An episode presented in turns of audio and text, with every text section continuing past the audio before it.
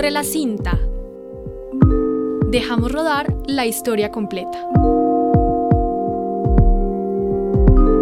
Primera temporada, directoras de cine colombiano. Antes de disparar, recapacita. Cuenta hasta 10. ¿O nosotros o ellos? Nosotros y ellos. Ahí tienen su hijo de puta casa pintada. Catalina Rollave es comunicadora social de la Universidad de AFIT. Desde 2010 creó el colectivo Rara con algunos amigos con diversos saberes y desde allí trabajan diferentes propuestas audiovisuales. Actualmente Catalina está dirigiendo su primera película, Los días de la ballena. Conformada por siete integrantes, el colectivo Rara es una casa gestora de proyectos audiovisuales, porque además de ser los suyos, también ayudan a los que los demás desarrollan. En sus palabras, desde que compraron su primera cámara están realizando el sueño de hacer sus propias películas, y ahora son una corporación que trabaja tanto en la creación como en prestar servicios y formar públicos para que conozcan el nuevo cine colombiano. Cierto, todo es cierto. Sí. Estamos ahí. Nos pareció muy interesante que a diferencia de otros colectivos que son solo productora o pues, otra cosa, ustedes son una casa gestora, entonces ¿cómo definirías qué es la gestión audiovisual?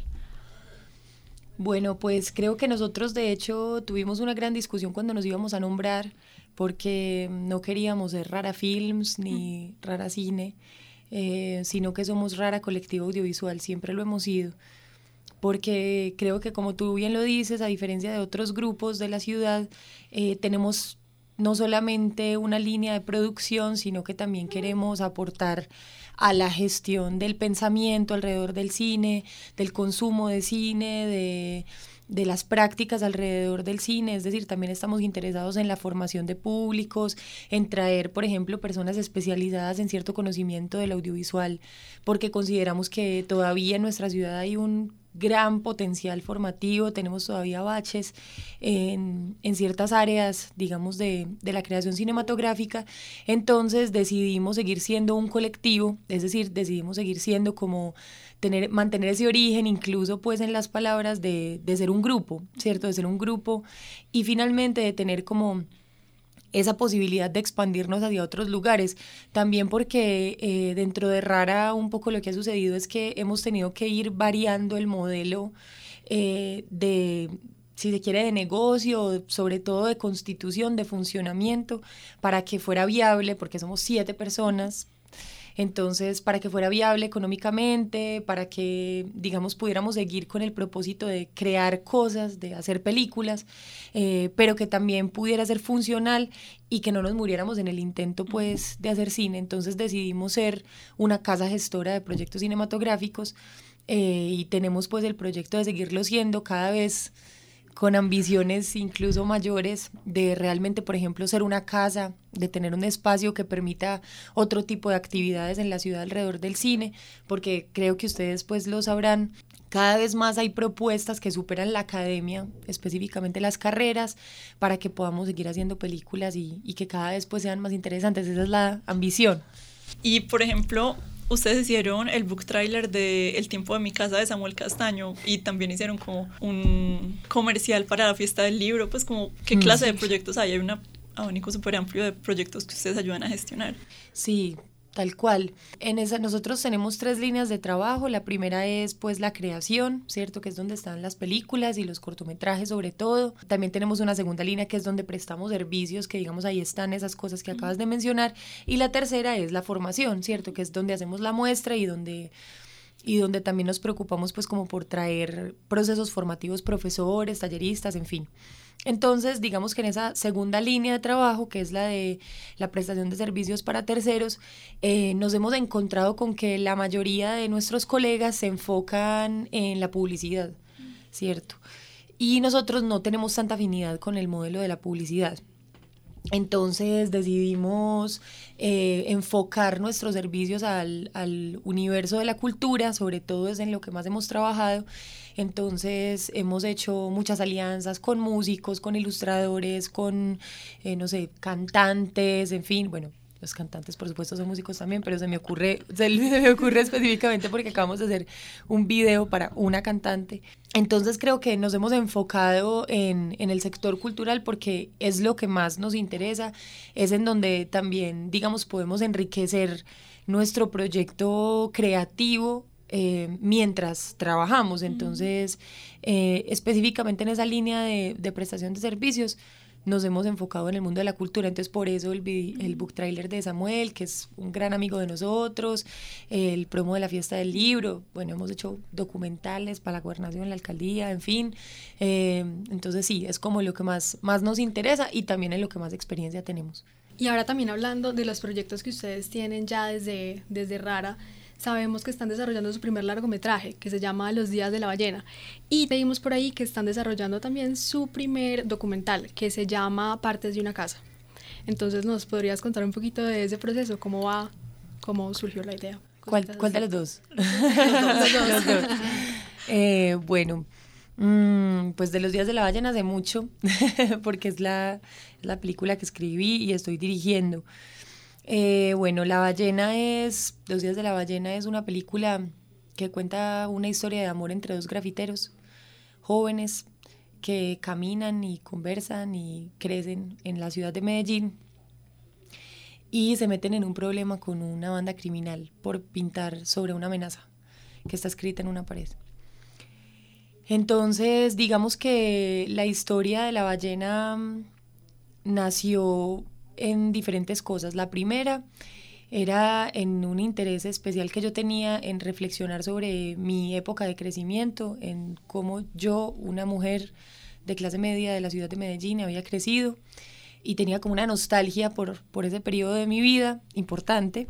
Entonces decidí escribir una historia que sucediera en ese contexto, que reflejara a las personas más cercanas a mi vida, a mi familia, eh, a las a las personas de las que me enamoré, a mis, pues como a mis amigos, eh, las cosas que hacía, perder el tiempo, no sé, me, me, parecía que era como un momento muy, de alguna forma como poético, y decidí hablar sobre eso, en un, como en un primer momento.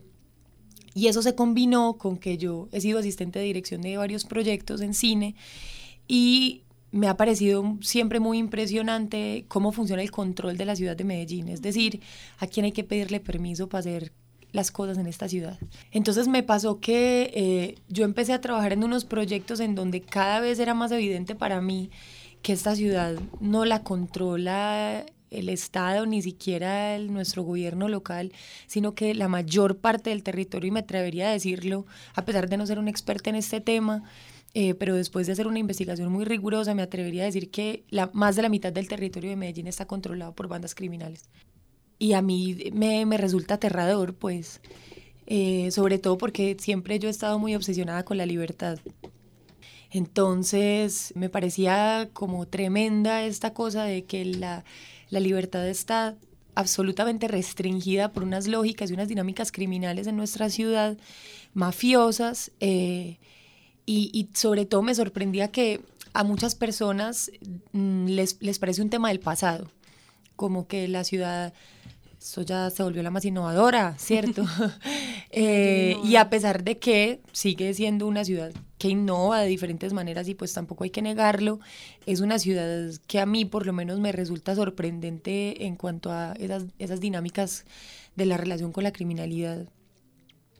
Y decidí hacer una historia que mezclara esas dos, esas dos cosas y de ahí nació pues Los Días de la Ballena, también porque soy muy cercana a personas que pintan en la calle. Entonces el arte urbano también me parecía como un universo que me permitía contar esas dos cosas que digamos eran las que más me rondaban en la cabeza. Y bueno, de ahí, de ahí nace pues la historia de, de los días de la ballena que en este momento está en etapa de postproducción, estoy en pleno montaje y bueno, vamos a ver qué, qué sigue pues en esa, en esa historia.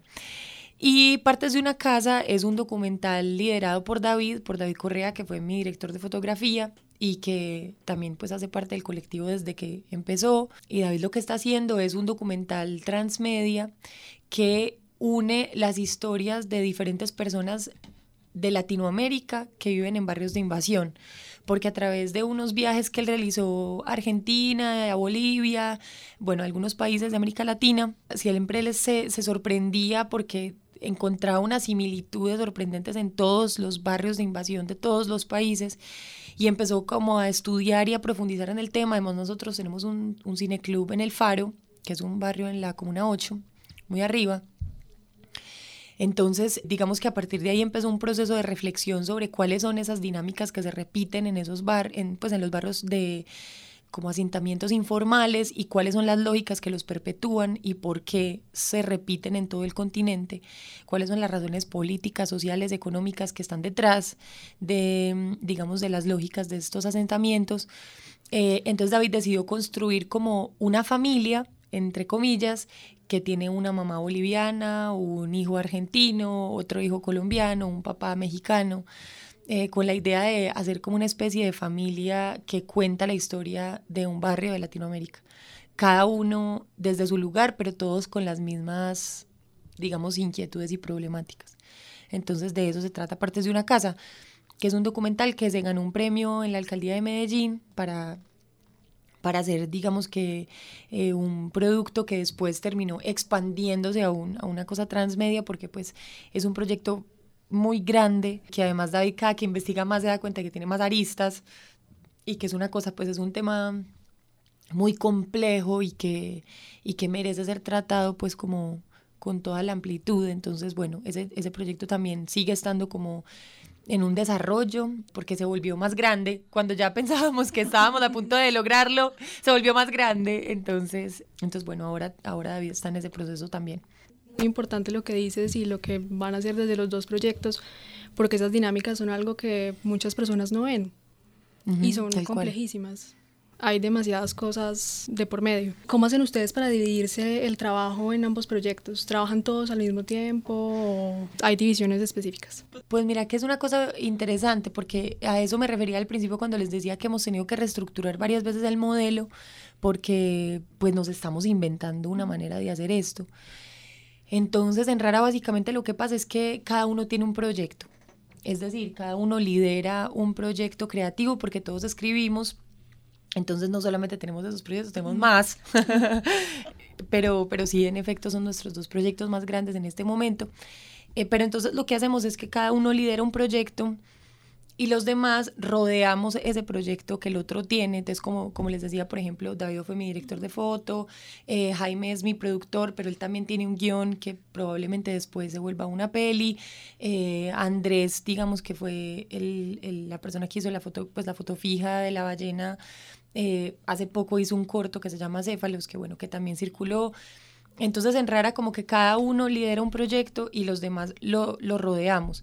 Em, y como tenemos otras líneas de trabajo, porque también pues tenemos que sobrevivir y los procesos del cine son no solamente muy largos, sino también muy costosos, eh, entonces lo que hacemos es que vamos, digamos que, entre comillas, rotando eh, por esas líneas de trabajo y, y digamos que la, la base, el origen, lo que, lo que no se puede perder de vista son esos proyectos creativos, pues porque son nuestra razón de ser, pero en la medida en que uno siga liderando su proyecto, no importa en qué etapa esté, eh, y pueda seguir participando en los proyectos de, de, los otros y en las otras líneas de trabajo, pues Rara se sigue moviendo como una especie de carrito con muchas ruedas.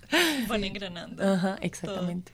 Y digamos que las narrativas de ciudad están, pues como que están cogiendo mucho auge. Últimamente muchas películas hablan como de esa vida de juventud atravesada por la violencia y de la ciudad. eh, no sé, ¿por qué crees que se está dando eso en este momento particular? Pues, a ver, eh, en primer lugar, porque creo que mm, también en, en, Colombia hubo un auge de cine rural. Entonces me parece que tal vez un poco por la carencia de esas historias de ciudad, que en realidad son las que vivimos la mayoría de las personas que nos dedicamos al cine, ¿cierto? Que por lo general vivimos en, en la urbe. Entonces de pronto se ha generado como una ola en respuesta a esa Colombia rural que estaba siendo bastante contada. Pero sí me parece, justo lo hablaba ahí, hace unos días con unos amigos con los que me fui a ver Virus Tropical, que hay como una especie de nostalgia y de, de narrativa de la juventud, de una generación que, que tal vez lo que tiene para contar es ese momento específico. Y me parece que la violencia pues es un tema inevitable en nuestro país porque de alguna forma todos estamos atravesados por esa violencia. Es, es lo que hemos respirado toda la vida, entonces nos sale como, nos sale como en esas historias.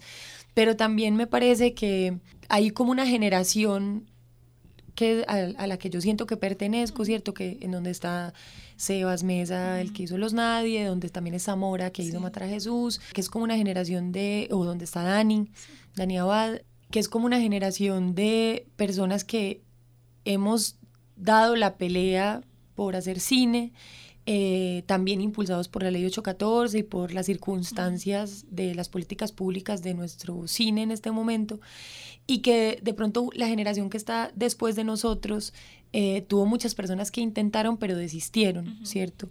Eh, que fueron, por ejemplo, mis profesores. Mm, gente que estaba, que habían hecho por ahí una película y estaban absolutamente decepcionados, frustrados, enojados, porque les parecía que el cine era imposible, era inviable, porque también se habían encontrado con esas circunstancias mientras ellos estaban tratando de producir. Y ahora tenemos como esta ola de, de personas que le estamos apostando a al cine, pero pues la realidad es que todos somos bastante jóvenes, entonces eh, de pronto también eso se refleja en lo que estamos contando, que digamos es el, el periodo que más queremos, del que más queremos hablar, pues. Sí, digamos que crecieron un poco y están recordando esa época. Puede ser. Que a todos nos marca tanto, tal vez. Y ahora hablando un poco de ti en el colectivo, ¿cómo ha sido tu experiencia siendo como el lado femenino de Rara? Mi experiencia siendo el lado femenino de Rara es muy charra, pues yo solamente somos dos mujeres en el colectivo eh, y Mari mucho tiempo estuvo por fuera, entonces pues mi vida ha sido estar rodeada de los muchachos. Em, pero mira que pasa una cosa y es que yo soy la representante legal de Rara. Em, pues a mí me gozan que porque, soy muy mandona, definitivamente. Jaime me hace bigotico de que soy de que soy una nazi. No, pero no, pues. Pero, pero en realidad mi experiencia ha sido incluso de bastante liderazgo, pues a pesar de que Rara tiene una, una estructura horizontal, pues no hay un jefe ni nada por el estilo. Yo creo que afortunadamente he sido muy como muy de buenas en esto.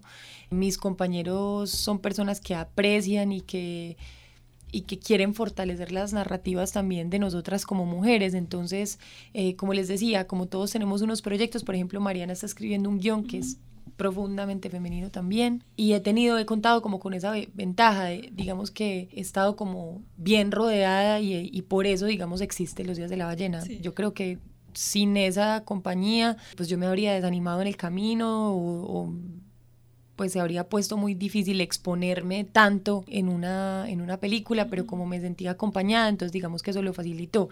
Pero, pero también me parece que, a ver, que siempre ser el lado femenino de cualquier cosa, pues es complicado. O sea, mm, pues digamos, yo soy la excepción en muchos lugares, ¿cierto? Como, ah, mira, esta Black hizo una peli, pues cada vez somos más y eso es maravilloso, pero sí hay que, sí me parece que hay que tener como una especie de, de fortaleza para aceptar que hay cosas, por ejemplo, yo se lo decía en estos días a, unas chicas que a los demás les, les pueden parecer una nimiedad, eh, digamos, en, ya en, en, términos estéticos o narrativos, y a mí me parece que son muy relevantes, pero porque lo estoy contando también con esa con ese sentido de que soy una mujer que ha pasado por ciertas cosas, que me parece que son lo que quiero contar y que por ahí eso a, otros les parece una bobada, como y eso qué importa, y resulta que eso que, que tal vez para esos esos compañeros no importa porque a ellos no les ha pasado, no, no tiene ningún, pues, ninguna relevancia, para mí es el mundo entero.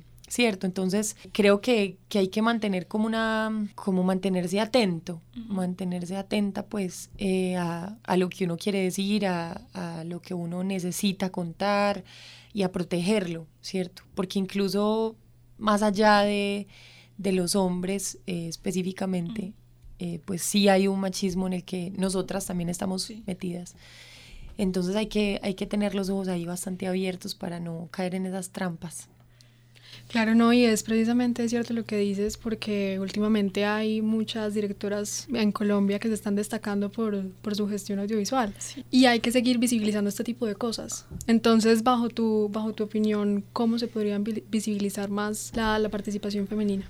Pues a ver, lo que pasa es que creo que hay que visibilizar en general el cine colombiano, por ejemplo, al público digamos que hay unas grandes batallas que dar ahí sobre cómo podemos hacer para que nuestras películas las vea más gente, no solamente las dirigidas por mujeres, sino también por hombres. Hay como un gran trabajo que hacer en la, en la visibilización en general del cine colombiano. Incluso el otro día tenía esta conversación con alguien que me decía, hey, pero yo me perdí mucho tiempo del cine colombiano y ahora me quiero ver las películas que salieron hace 10 años. ¿Dónde las consigo?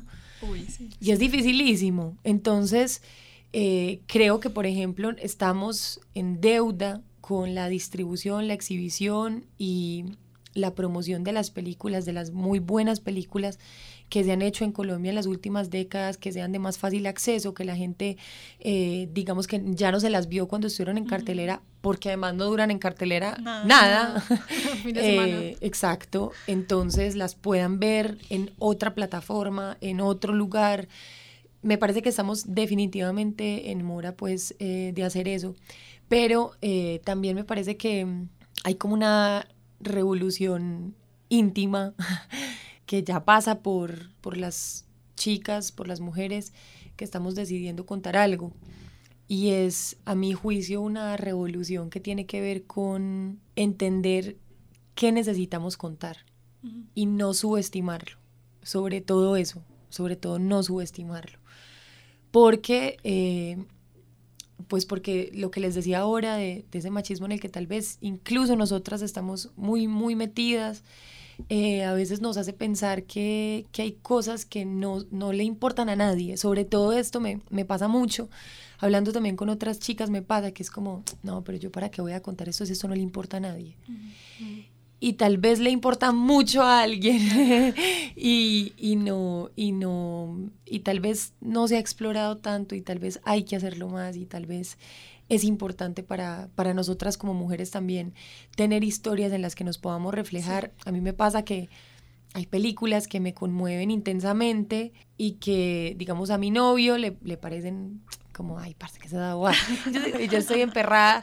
Pero claro, porque soy, soy, eso, eso es para mí, ¿cierto? Así como hay cosas que a mí directamente no me interesan porque pues es una cosa que no se conecta con, con mi espíritu. Entonces me parece que hay que dar ahí una pelea en, interior de qué cosas queremos contar, necesitamos contar y darnos el permiso de hacerlo.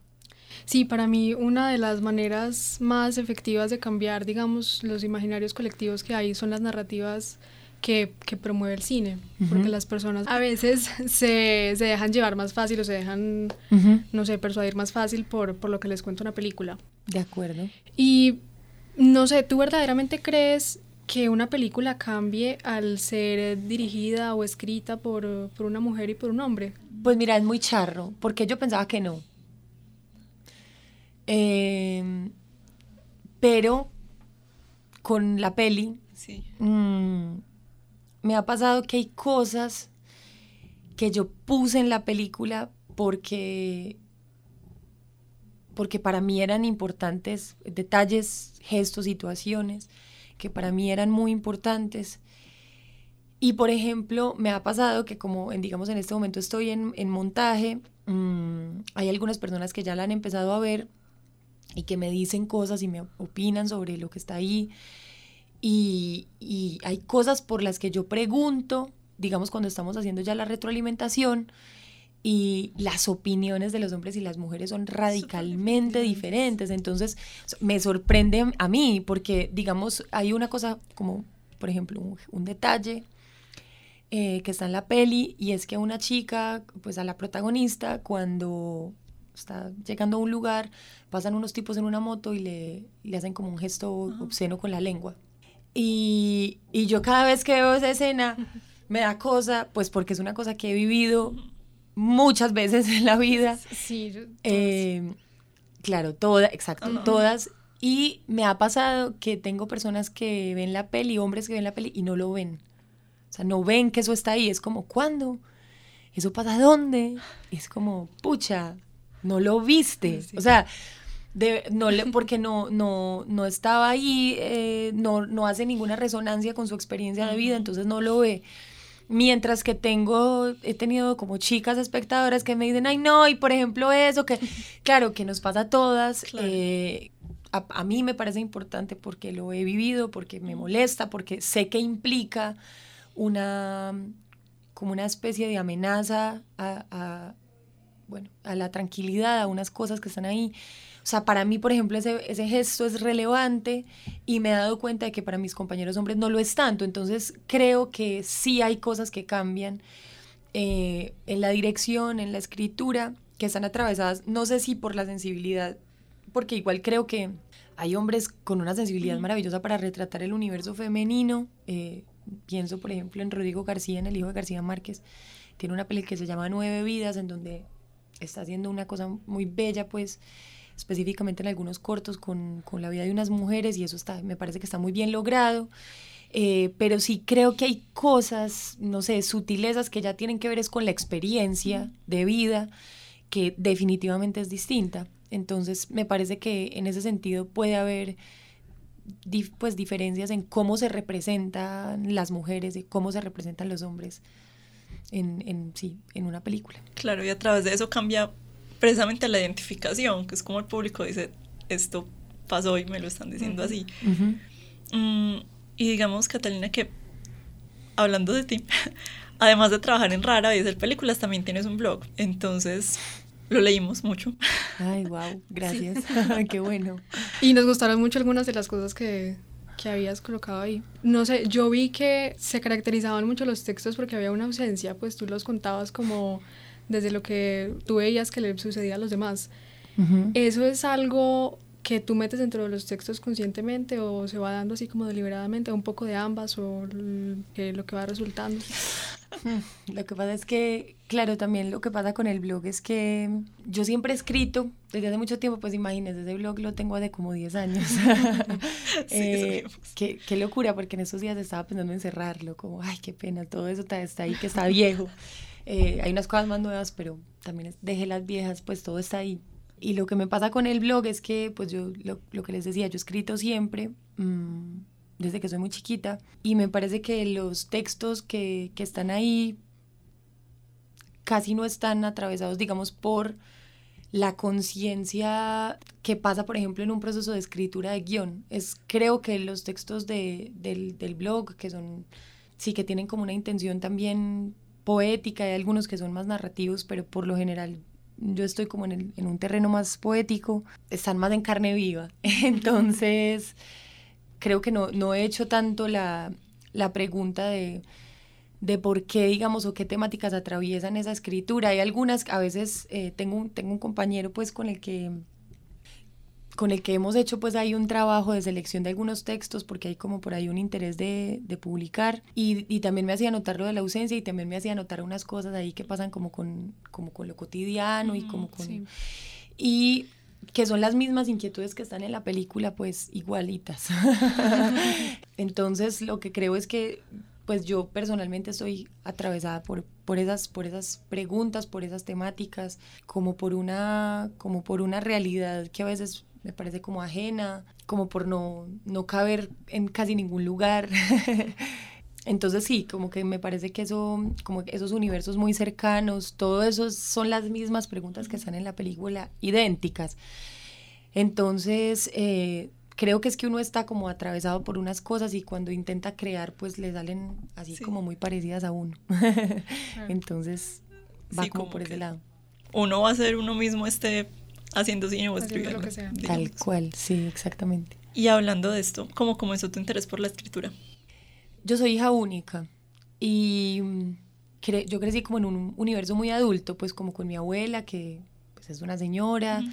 eh, con mis papás que trabajaban los dos tiempo completo, con mis tías que todas siempre han sido como pues mujeres que han trabajado mucho también, entonces yo era como una niña bastante solitaria y mi interés en realidad empezó fue por leer, pues porque los, yo sentía que los libros me hacían compañía.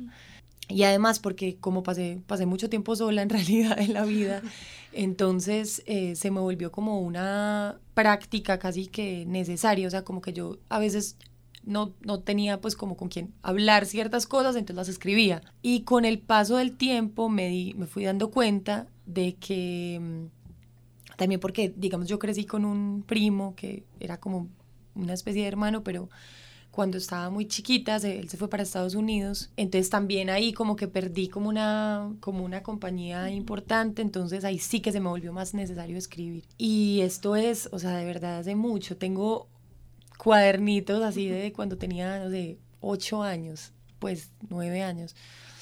Y siempre fue como una, lo sentí como una necesidad. Y luego cuando uno ya se vuelve lector, ya se emociona, como, ay, ¿cómo así? Yo también puedo hacer esto. Entonces, eh, también empezó, empezó, ya empezó a pasar como por, como por un interés más vital, profesional, como ya me empezó a parecer que eso, que yo le podría dedicar la vida a eso. Y entonces eso hice. y qué rico poder hacer eso, poder dedicar la vida a lo que a uno le gusta. Exacto. Tal cual, mm. sí. Catalina, ¿y cómo una comunicadora social se convierte en, directora audiovisual? Esa es muy difícil. Yo me, yo siempre quise estudiar cine, mm, pero en mi familia no había forma, pues, de que pudiera hacerlo. Y en Medellín, en realidad, en ese momento, pues, apenas estaban empezando las carreras de audiovisual cuando yo me gradué del colegio. Entonces, la forma de convertirme en una directora fue investigando, leyendo, viendo muchas películas, creando a Rara desde hace mucho, haciendo y haciendo y haciendo cositas y mirando, pues porque en realidad la formación sí ha sido bastante autodidacta. Yo, pues afortunadamente en un momento de la vida pude ir a Argentina y estudié en la UBA un tiempo y después fui a Cuba, a la Escuela de San Antonio de los Baños, que es increíble, vayan. Y bueno, y ahí como que pude reforzar algunas cosas, pero sinceramente me parece que, que nosotros sí hemos tenido pues varios en Rara, y yo específicamente creo que todo ha sido bastante, bastante autodidacto, o sea, ha tocado como empeñar ahí un buen tiempo en aprender cosas, sí. Muchas gracias, Catalina. Muchas gracias a ustedes, chicas. Corre la cinta dejamos rodar la historia completa.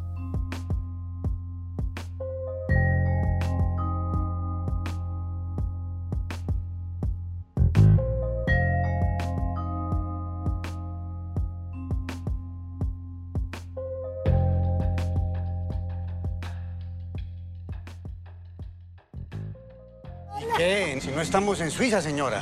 Estamos en Medellín, Colombia.